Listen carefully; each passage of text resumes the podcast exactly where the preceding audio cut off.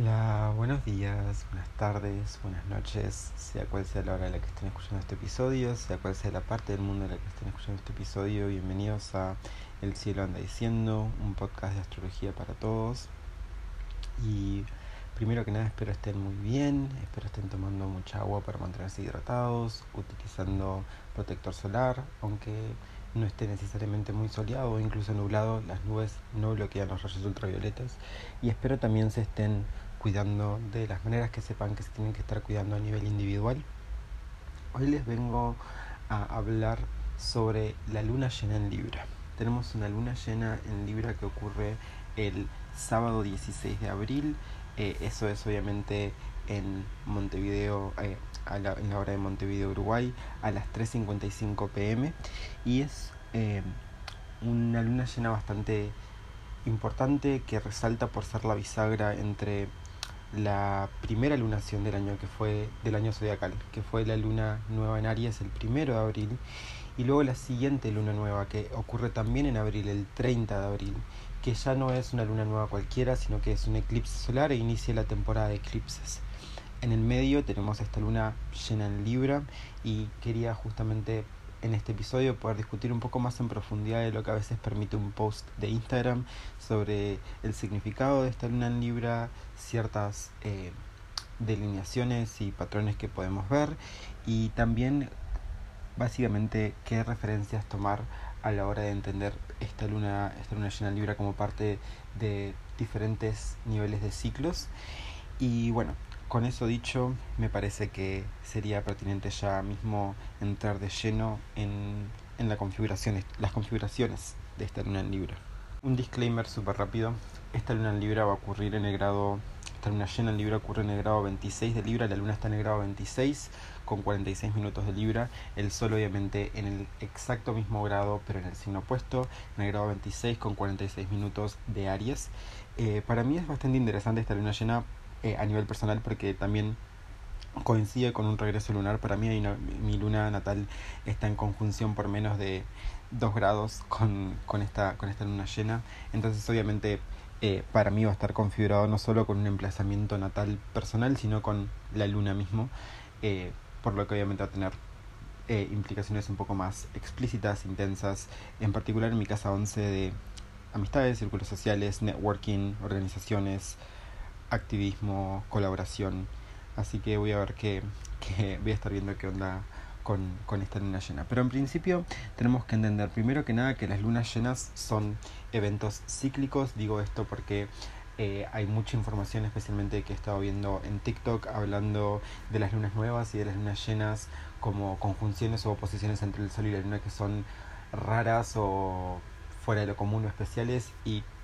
tanto las lunas nuevas como las lunas llenas pueden ser especiales, como esta que es una bisagra entre la primera luna nueva del año zodiacal y el comienzo de la temporada de eclipses, pero la oposición de la luna y el sol se da una vez cada 28 días, eso es importante de recordar.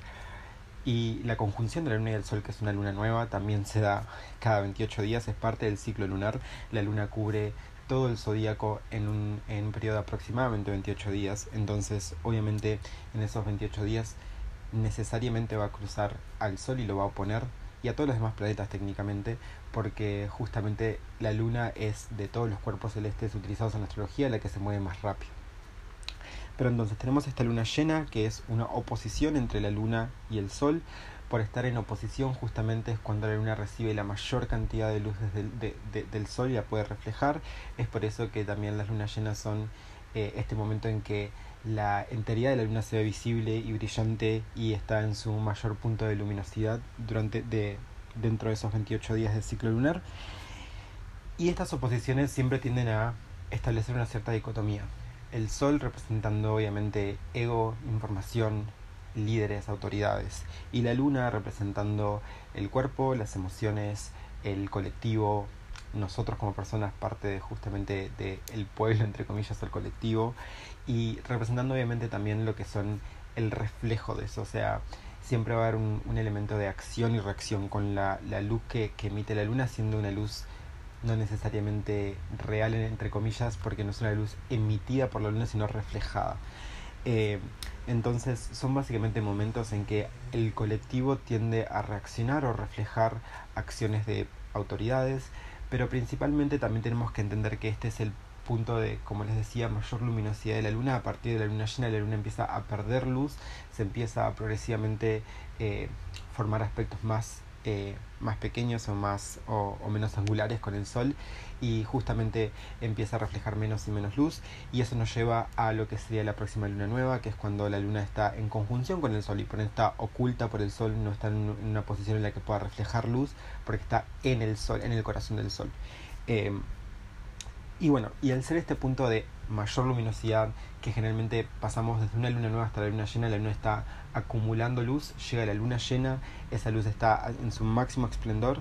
esplendor, perdón, y luego se empieza a perder o a soltar esa luz. Entonces también es un punto de culminación, es un ápice, es un clímax, un clímax en español,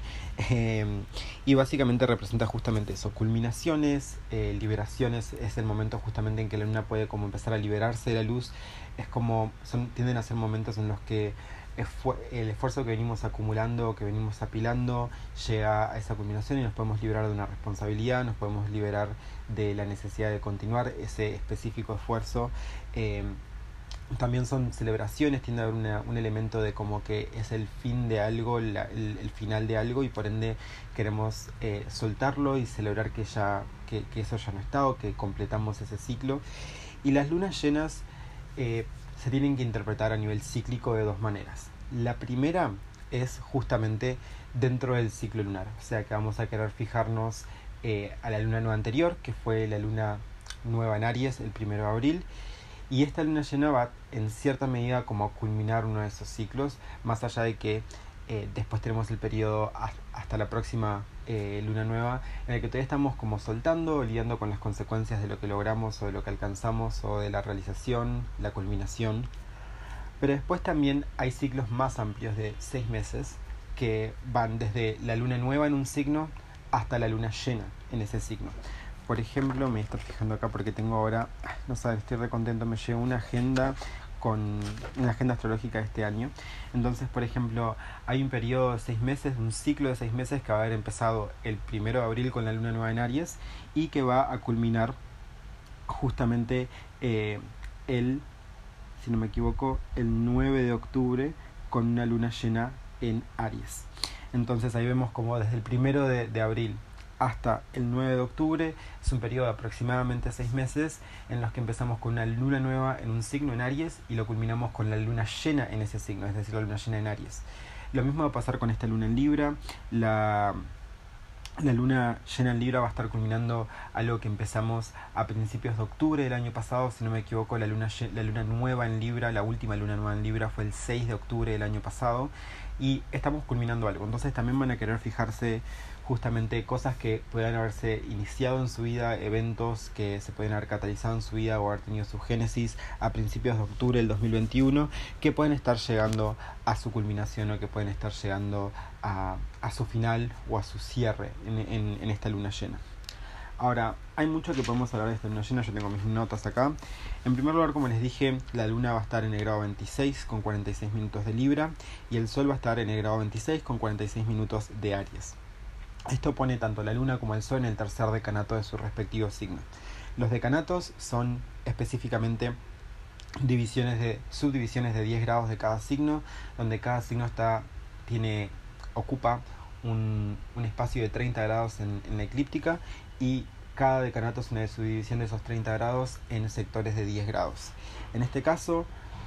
los planetas, el Sol y la Luna están en el tercer decanato de cada signo, es decir, el tercer, la luna está en el tercer tercio de Libra y el sol en el tercer tercio de Aries. Estos decanatos tienen asociaciones con cartas del tarot y eso generalmente ayuda también a condicionar y a comprender más en profundidad su significado. En particular quiero empezar con el sol en este caso, que se va a encontrar en el tercer decanato de Aries, asociado con el 4 de bastos. Eh, todos los signos de fuego están asociados con cartas de basto porque el basto es el palo del fuego. Y, bueno, el 4 de bastos, también llamado el Señor del Trabajo Perfeccionado, es una carta de celebración en realidad de un objetivo que fue alcanzado, de una meta que fue lograda. pero también dentro de esa estabilidad y dentro de, esa, eh, de ese logro está la tentación a celebrar demasiado o incluso a sentirse muy cómodo en, en la estabilidad que se logró. Y a veces puede a veces, distraernos o, o obstaculizarnos, cegarnos a todo el trabajo que todavía tenemos por delante. Tenemos que recordar, y esta carta justamente es una especie de trampa o truco, tenemos que recordar que eh, este, esta meta que logramos, este objetivo que alcanzamos, es solo uno en, un, en una serie de objetivos que todavía tenemos que, que, lograr o alcanzar y por ende si bien está permitido celebrar, si bien está permitido reconocer nuestro esfuerzo y poder disfrutar de los frutos de nuestra labor, no podemos permitir que, eh, que esa celebración o que ese, es, ese goce o ese, o ese placer nos distraiga del trabajo que tenemos por delante puede ser justamente una merecida pausa que tenemos que podemos tomar para celebrar, pero no puede ser una pausa en la que nos quedemos estancados. Una celebración en la que nos quedemos estancados. Luego la luna está en el tercer decanato de Libra, en el tercer tercio de Libra, que está asociado con el cuatro de espadas. Esto también lo vamos a ver los decanatos opuestos van a ser el mismo número de, de, cartas y en este caso si el tercer decanato de Aries era el 4 de bastos porque el basto es el palo del fuego el tercer decanato de Libra va a ser el 4 pero de espadas porque la espada es el palo de, de los signos de aire todos los signos de aire van a estar asociados con cartas de, eh, del palo de la espada y el 4 de espadas es una carta bastante particular es eh, el señor del descanso de la lucha es una carta de, reposo, de descanso, eh, de tener que un poco eh, encontrar el momento para respirar. Y generalmente es una carta que asociamos con recargar energías. Y generalmente ese, ese, esa necesidad de recargar energías, ese descanso viene después de un periodo de mucho esfuerzo, de, de mucha lucha, de contienda.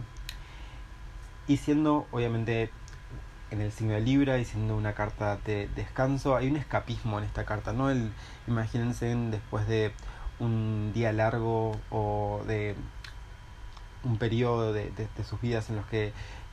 se esforzaron un montón, cuando al final tienen tiempo para descansar, justamente en lugar de, de, seguir adelante tienden a querer elegir ese descanso y ese descanso a veces puede ser una especie de escapismo, ¿no? Nos vamos a dormir para olvidarnos de todo el estrés con el que venimos lidiando, para reposar el cuerpo, pero también pueden, puede ser el escapismo, eh, y lo veo muy condicionado por esa celebración o esa estabilidad que representa el 4 de bastos de, del tercer decanato de Aries, ¿no? Yo creo que estas dos cartas ambas muestran una, o ambas lidian con un tema de haber logrado algo, haber llegado a, a, alcanzar algo deseado y luego la intención de tal vez olvidarnos de que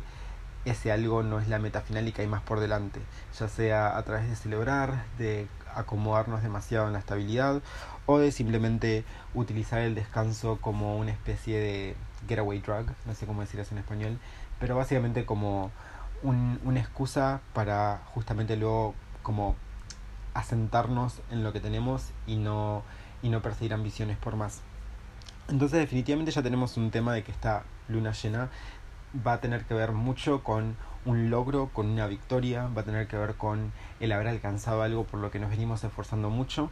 y luego el querer un poco disfrutar de, esos, de, los frutos de nuestra labor, de poder eh, darnos al lujo de descansar, darnos al lujo de celebrar.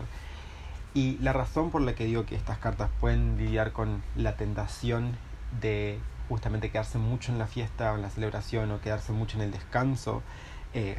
como en la comodidad de esa estabilidad, es porque también refleja mucho lo que son otras configuraciones que están ocurriendo en el cielo. En particular que hay un stellium, que es un cúmulo de planetas en Pisces, donde tenemos al regente de Pisces a Júpiter en Pisces en conjunción con Neptuno. También está Venus, que está exaltada en Pisces. Y también está Marte, que al eh, momento en que se dé luna, Marte va a haber ingresado hace un día, por lo que va a estar en el grado crítico, en el grado 1-0 de, de, de, de Pisces. Por lo que hay mucha energía pisciana, obviamente. Y con Pisces tenemos escapismo. Si escucharon el capítulo de la segunda parte de, del podcast de los signos del zodíaco, pueden referirse mucho a lo que dije de Pisces como un signo que muchas veces tiende a diluir las cosas y a tratar de escaparse. Hay obviamente fantasía o hay... Eh, lo asocio mucho con, con esta imagen de literalmente una celebración como una fiesta y como especialmente a nivel, no sé, social las fiestas tienden a ser no solo esta actividad que hacemos de, de celebración, sino que muchas veces son eh, dinámicas sociales específicamente construidas para escapar la responsabilidad y escapar, eh, escapar de, de muchas cosas. Por eso eh, yo creo que también está esta noción a nivel social de que tipo alguien que está todo el tiempo de fiestas, alguien que no es responsable, porque justamente está todo el día o todo el tiempo escapando de lo que pueden ser las responsabilidades o de la sobriedad a través de, la fiesta, a través de la celebración, de la high o de la sensación de, de placer o de goce que hay en ese, en ese ambiente especialmente construido para el placer. Y justamente eso puede a veces cegar o diluir lo que son nuestras ambiciones o nuestra, nuestro criterio, nuestro juicio de entender que tenemos todavía más cosas por las que seguir esforzándonos o más metas que alcanzar. Todo esto obviamente va a ser va a estar conjugado, no, no son cosas que van a ocurrir por separado, más allá de que sí es importante mencionar que este, eh, este stellium en Pisces va a estar en aversión a la luna y el sol, es decir, Pisces es un signo que no está configurado por ningún aspecto con, ni con el signo de Aries, porque son signos consecutivos, ni con el signo de Libra. Entonces yo sí creo que puede haber una tendencia a como no darnos cuenta, porque en la versión lo que representa la astrología es la falta de, de, de, de visibilidad. Pisces es un signo que no se ve con Aries y no se ve con Libra. Entonces, al estar fuera del campo de visión, yo creo que puede haber una, una, especie de ceguera o un punto ciego en el que no nos damos cuenta de que estamos muy perdidos en la celebración en el descanso, eh, en la fantasía de, de, to, de, todo lo que estemos, de, de todo, todo con lo que estemos lidiando. Y, puede ser justamente un desafío, puede ser algo que queramos tener en cuenta a la hora de estar eh, culminando algo y queriendo celebrar, darle un cierre eh, celebratorio, sin olvidarnos de que de nuevo esta luna llena no, no va a, a, señalar ni indicar como el punto de culminación de todos nuestros objetivos o todas nuestras ambiciones, siempre va a haber más por delante. Sí creo que en parte también estos planetas en Pisces, Stellium en Pisces, puede ser útil para tal vez conjurar una visión, ¿verdad? Tener como una idea de logramos esto y podemos imaginar más, podemos tener la, la, capacidad imaginativa de ver más allá de lo que logramos. Entonces, obviamente es un arma de doble filo, la, la, la fantasía de Pisces siempre es un arma de doble filo, es el sueño que se puede traducir en ambición, que se puede traducir en esfuerzo práctico, pero a veces es el sueño en el que nos perdemos y termina siendo como este país de las maravillas, del que a veces caemos en el agujero de conejo y no sabemos cómo volver o no, se nos complica volver luego de que estamos muy perdidos en, en la visión por mucho tiempo sin hacer algo práctico al respecto. Eh, yo sí creo que hay una búsqueda de, alivio, hay una búsqueda de querer como culminar esto. Este es un, final que probablemente haya mucho de intención detrás de este final, no sea algo que simplemente se dé la circunstancia de que culmine, sino que sean las circunstancias propicias para que nosotros lo culminemos. Yo creo que hay un, una intención muy clara, ¿verdad? Eh, y también siendo el signo de Libra, yo creo que hay una evasión muy clara del conflicto. Eh, también lo hablé en el segundo episodio de los signos cuando hablé de Libra. Libra es un signo por naturaleza anticonflictivo, regido por Venus, eh, que es el planeta de la armonía, de los acuerdos, de la conciliación, reconciliación. Entonces hay una búsqueda de evadir conflictos, es por eso que Marte está en detrimento en Libra. Marte es un planeta mucho más directo y que muchas veces eh, se mueve y conjuga las cosas a través del conflicto. Marte reconoce que el conflicto a veces es necesario eh, y que no todo conflicto tiene que ser inherentemente negativo, pero en Libra está este rechazo hacia el conflicto, esta idea de que el conflicto justamente es, no sé, un, un método o un medio a través del cual no se puede lograr nada productivo. Libra además eh, no es un signo que le guste tomar como posturas muy radicales o posturas muy eh, intensas, entonces eh, hay como un intento de mantener la armonía. Yo creo que eso se puede ver en esa búsqueda del descanso. Es como que queremos terminar un conflicto. Puede ser una situación en nuestras vidas que queremos ya darle un fin y tenemos la, el ímpetu y, la energía para traerlo a su fin, pero después de que lo traemos a su fin, no queremos que ese, ese final cause ningún conflicto o que ese final eh, dé pie o de lugar a que más fricciones o conflictos surjan. Eh, obviamente eh, también tenemos que ver que hay otras cosas en juego. Yo lo, lo primero que quería mencionar en términos de sincerar este stellium en Pisces es que esta luna, esta luna llena está configurada a dos planetas eh, bastante como no sé, intensos o fuertes que son Saturno y Plutón. Plutón en realidad va a estar aplicándole una cuadratura superior a esta luna casi exacta y eso a mí me indica que hay definitivamente una intensidad subyacente. Eh, Plutón siempre va a intensificar las cosas, va a buscar la sustancia más central y esencial de una situación y la va a tratar de exacerbar. También con Plutón tenemos mucho lo que es la revelación de secretos o lo que es eh, la liberación de información que puede ser escandalosa, por así decirlo, pero también tenemos un eh, con Plutón un elemento de dinámicas de poder, ¿verdad? Con Plutón muchas veces vemos lo que son las, los roces o fricciones que tienen que ver con la intención o la, la ambición por poder. Y ahí yo creo que juega un poco la, la idea de Libra como este signo diplomático, porque creo que podemos también eh, integrar la idea de que en esta luna llena va a haber una diplomacia que no solo busca altruistamente, altruistamente o altruísticamente, bueno, ustedes me dirán, no solo busca altruística, altruista o altruísticamente eh, evadir conflictos, sino que también hay como un, una especie de intención estratégica, una, un motivo oculto de obtener poder a través de justamente relacionarse o, lidiar con situaciones de manera estratégica. También el otro planeta que les mencionaba, Saturno en Acuario, eh, le aplica, o, perdón, recibe de esta luna un trígono superior. Y acá vemos obviamente un ángulo mucho menos, un aspecto mucho menos tenso, más benéfico y que tiene mucho que ver con la combinación de la luna como nuestras reacciones y Saturno como la madurez. Entonces también hay una idea de querer de ¿cómo ponerlo? De intentar reaccionar a las situaciones con madurez y no permitirnos como reaccionar en el momento sin considerar las cosas, yo creo que va a haber un elemento de querer escanear las situaciones o escanear las consecuencias de nuestras decisiones que nos lleva obviamente a querer procesar o que viene inspirado de querer procesar las situaciones con mayor madurez y de recalibrar nuestras reacciones, recalibrar la manera en que expresamos nuestras intenciones y ambiciones. Eh, y eso me parece como un aspecto positivo, no solo porque los trígonos son aspectos positivos, pero también porque ayuda un poco a balancear mucho esa intensidad y esa dinámica de poder o manipulación que vemos a través de la cuadratura recibida por, de, Plutón. Entonces, eh, acá combinamos mucha de esa intensidad también con una templanza o con un, una mentalidad un poco más fría, un querer templar las situaciones antes de siquiera reaccionar a ellas. Y luego tenemos eh, la, la, última configuración que yo creo considero relevante de esta luna, es una conjunción casi exacta de Mercurio con Urano. Acá es donde yo creo que viene como el, el caballo negro no sé si se dice, si esa expresión existe en español, estoy pensando en Dark Horse en inglés, como ese, eh, el ganador menos esperado o la competencia no esperada.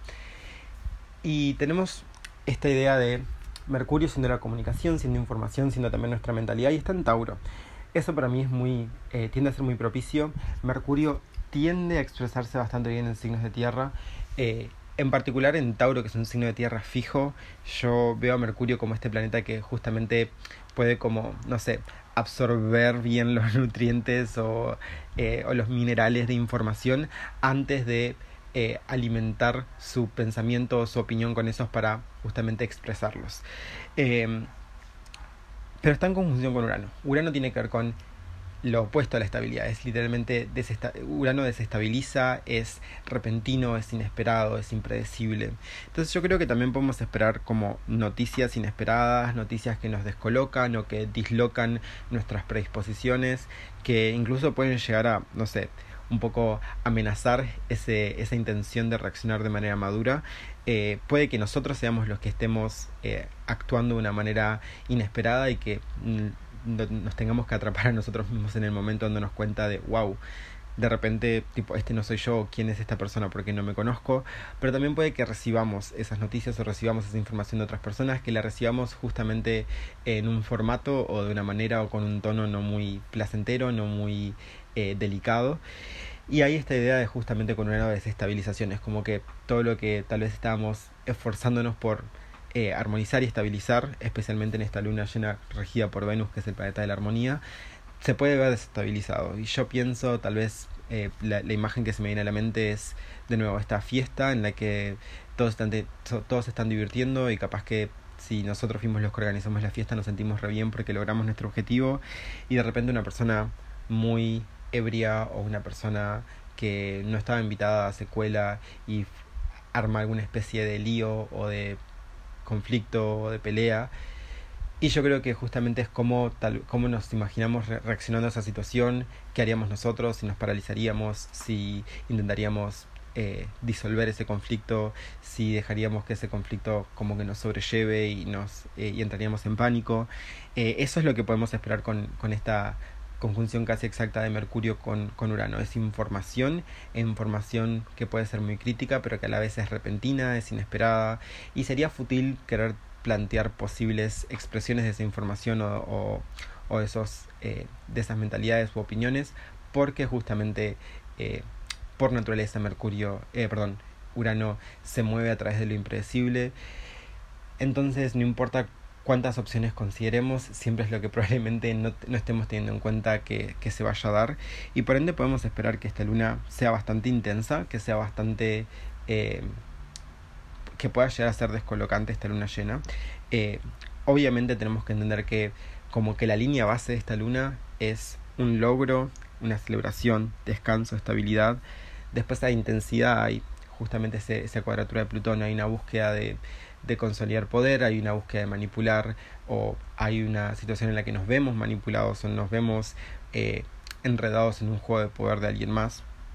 También está, está, está Saturno con ese trígono que recibe de la Luna, tal vez haya una búsqueda de reaccionar con madurez, haya un intento, un, una urgencia por templar las cosas antes de reaccionar pero después tenemos esta conjunción de Mercurio y, y Urano que puede ser eh, no sé, una especie de...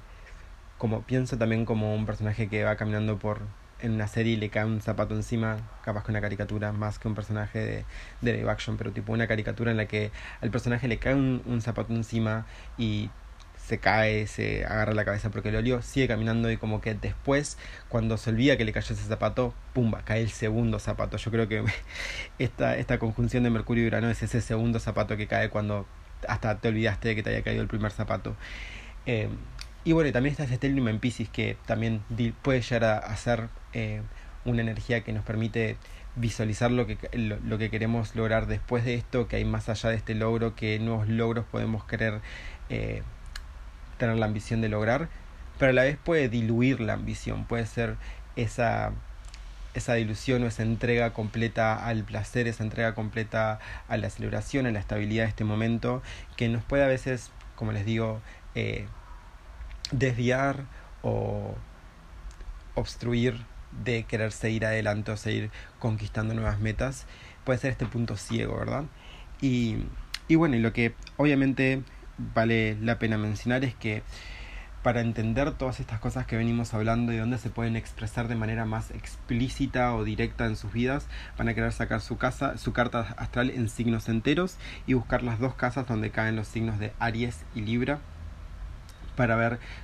qué dos áreas de su vida van a estar en juego. Eh, para mí, obviamente, como tengo ascendente en Sagitario, esto se va a dar entre mi casa 5 de romance, creatividad, eh, creatividad artística, eh, inicio de citas, sexo, etc. Y mi casa 11 de amistades, círculos sociales, networking, organizaciones, activismo, colaboración. Que me parece como un eje que, que ya puedo imaginarme por dónde va todo eso. Eh, pero también van a querer, en el caso de que quieran un poco entender eh, las otras dinámicas, buscar la casa que tienen en Pisces, la casa que tienen en Acuario y la casa que tienen en Capricornio y Tauro, que son las otras, los otros signos que van a estar eh, altamente activados por, durante, esta, durante esta luna llena. Y, y, bueno, y creo que sobra decir, siempre lo digo en los posts, está en el post que voy a subir de esta luna llena, eh, las personas que van a tender a sentir el, pulso de esta luna mucho más fuerte son personas que tengan ascendentes en signos cardinales, Capricornio, Cáncer, Aries y Libra, o personas que tengan ascendentes en signos de aire, Libra, Acuario, Géminis. También si en cualquiera de estos eh, signos, en, tanto en los signos cardinales como en los signos de aire, tienen emplazamientos personales en el tercer decanato, es decir, del grado 20 al grado 29, eh, va obviamente a tocar, es como que va a tocar un nervio esta luna llena, obviamente, pero las personas que tienen ascendentes cardinales la van a sentir con más pulso porque va a significar que esta luna llena se va a dar en, en un ángulo de sus cartas, es decir, se va a dar en el, ascendente, en, en el eje ascendente-descendente o en el eje fondo cielo-medio cielo. Y creo que lo he mencionado antes, pero la angularidad es súper importante en la astrología. Las cosas que ocurren en los ángulos de nuestra carta, es decir, en el ascendente, en el descendente, en el fondo cielo o en el medio cielo, tienden a ser cosas que sobresaltan o que obviamente son mucho más explícitas o que se expresan de manera más fuerte y por ende es lo que yo digo de se siente más fuerte el pulso de, de, este evento astrológico, de esta lunación. Em, y bueno, eh, me, me recoparía escuchar eh, de ustedes eh, si tienen alguna idea con esta información y fijándose en sus cartas de qué ciclos pueden estar cerrando si miran al principios de octubre del año pasado, qué ciclos pueden estar cerrando si miran a principios de abril de este año, qué, qué dinámicas se pueden imaginar que van a estar ocurriendo basadas en las dos casas en las que ocurre esta, esta lunación. Y obviamente no me pueden comentar acá en el podcast, pero sí me pueden eh, comentar en el post que voy a estar subiendo a Instagram, que lo voy a estar subiendo probablemente en, en conjunto con este, con, este, con este episodio para que sea como eh, un 2x1, un complemento, un, un, post escrito y el complemento más, eh, ¿cómo se dice? Audio, tipo más eh, auditivo, no, no es auditivo, más, no sé, bueno, ustedes saben a qué me refiero, que es lo escrito y lo hablado. y, y bueno, oral, eso es lo que decía, complemento oral. Y, bueno, eh, esto es todo lo que tengo para comentarles de esta luna llena. Definitivamente es de las lunas más eh, activas este año. Y de nuevo, una última cosa que quiero mencionar es una bisagra. Es la, luna, la lunación que ocurre entre la primera lunación del año, que fue la luna, la luna nueva en Aries, el primero de abril, y la próxima luna nueva, que es una luna nueva en Tauro, pero que además de ser una luna nueva, también es un eclipse solar parcial. Y es la lunación que inaugura la temporada de eclipses. Esa temporada de eclipses va a durar desde el 30 de abril hasta el 16 de mayo, aunque obviamente siguen como los dos puntos de, de altura o los dos clímaxes de, de, este, de esta temporada de eclipse van a ser el 30 de abril mismo y el 16 de mayo. Todo las, eh, el periodo de tiempo, esas dos semanas en el medio, van a ser altamente eh, peculiares y altamente configuradas a nivel energético en, con energía bastante distorsionada, inestable. Les prometo que voy a hacer un episodio eh, específicamente hablando de esta temporada de eclipses, esta primera temporada de eclipses, pero también recuerden que vamos a estar como sintiendo la aproximación unos días antes del 30 de abril y vamos a sentir las consecuencias unos días después del 16 de mayo. También me parece particular que en ese periodo en el que justamente entre la, el eclipse solar en Tauro y el eclipse lunar en Escorpio, eh, va a darse un montón de como de cambios a nivel astrológico muy importantes. Hay eh, Venus cambiando de signo, Mercurio estacionando retrógrado, ahí vuelve la época, la vuelven los retrógrados, eh, Júpiter cambiando de signo, esto es importante también. entonces, obviamente, Marte va a cambiar, no, Marte cambia de signo ya después de que terminó el periodo de eclipses, no, estoy, no dije nada pero definitivamente son unas dos semanas bastante activas a nivel astrológico eh, y, queremos tener justamente estar atentos a eso. Eh, como les digo, voy a hacer un episodio aparte sobre esto, pero quería hablarles de esta luna y mencionarla como una bisagra. ¿Por qué? Porque quiere decir que esta culminación a la que estemos llegando no solo va a ser una culminación de soltar, celebrar, lograr algo, sino que también nos va a poner cómo reaccionemos a eso y cómo nos encontremos durante y después de esta luna llena, va a ser clave a la hora de entender cómo, en qué disposición vamos a tener o eh, qué, qué, fortalezas o desafíos vamos a estar manejando a la hora de ingresar en esta temporada de eclipses. Que la temporada de eclipses siempre tiende a ser confusa, inestable y generalmente son épocas en las que podemos percibir eh, un montón de, patrones, eh, particular breakups, eh, como rompimientos. Eh, también tendemos a dar mucha, muchos cambios de dinámicas de poder a nivel político. y, y bueno, y podemos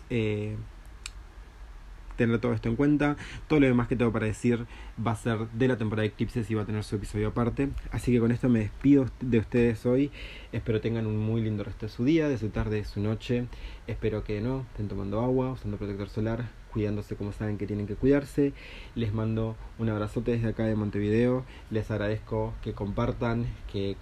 eh, compartan, me etiqueten, que sugieran el podcast. Todas estas actividades y todas estas eh, operaciones de Signa Kailus son autogestionadas, así que cualquier exposición y apoyo me resirven. Le pueden dar también eh, un, un, rating de, de estrellas en Spotify. Espero que les haya servido, que les haya sido útil, que les haya interesado. Y nos estamos viendo en el próximo episodio. Les mando un saludo y que tengan un lindo resto de su día.